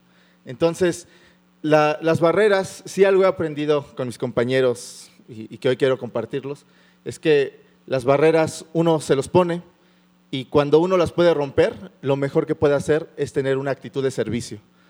Y a propósito del servicio, quiero compartirles el siguiente poema. Dormí y soñé que la vida era alegría. Desperté y vi que la vida era servicio. Serví y descubrí que en el servicio se encuentra la alegría. Qué forma tan breve y tan poética de subrayar la importancia del servicio. Muchas gracias. Pues muchas gracias. Gracias. Los despedimos con este aplauso, por supuesto la rúbrica en un momentito con David. Gracias por su trabajo, por esa eh, pues semilla que sigue eh, echando fruto. Muchas gracias por todo el trabajo que realizan y que cada semana tenemos oportunidad de escuchar, que sigan más generaciones. Gracias a Marta Romo que los ha sabido preparar muy bien y encaminar y que ustedes ahora pues brillan, brillan por sí solos. Gracias, gracias a los tres porque y a los cuatro y a toda la generación que ya son cada vez más. Muchas gracias y este en este espacio lo seguimos escuchando los martes. Gracias, Gracias ti, poetas errantes.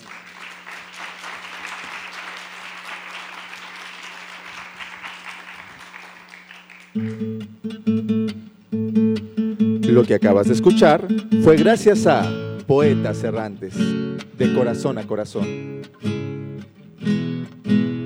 Algo en ti me es muy familiar.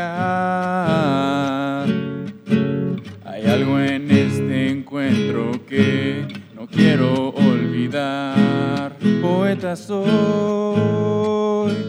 errando voy, buscando el destino que deja la voz. Queremos escuchar tu voz. Síguenos en nuestras redes sociales. En Facebook como Prisma RU y en Twitter como arroba PrismaRU.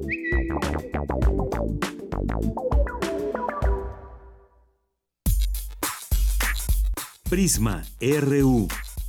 Relatamos al mundo.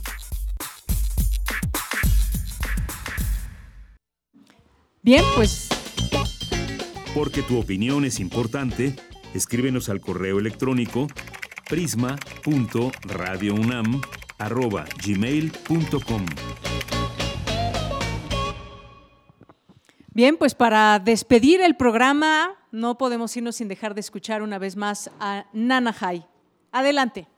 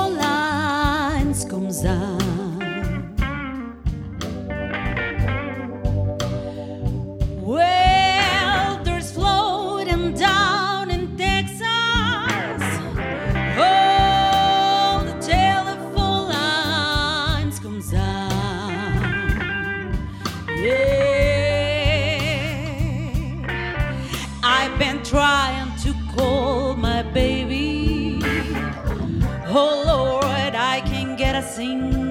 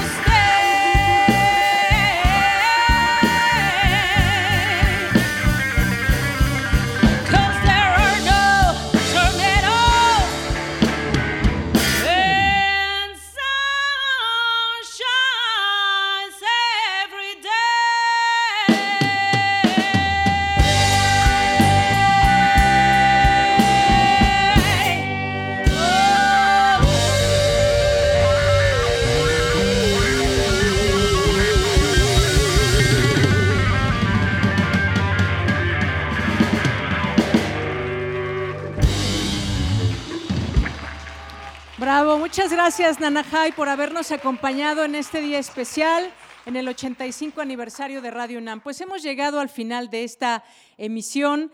No podemos dar ahora los créditos porque son tantas personas que ya no nos da tiempo, ya tenemos que cerrar el programa. Yo solamente les digo que a las 4 de la tarde va a continuar Derecho a Debate y a las 8 de la noche un stand-up feminista, 8 de la noche de 8 a 9. Ojalá que también puedan acompañar a todo ese equipo que hace posible también esta transmisión especial.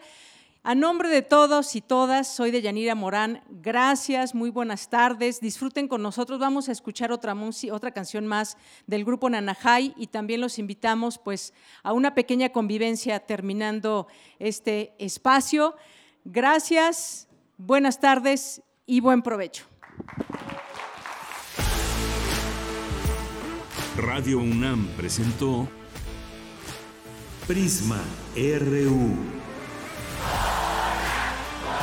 Una mirada universitaria sobre los acontecimientos actuales. Prisma RU. Relatamos al mundo.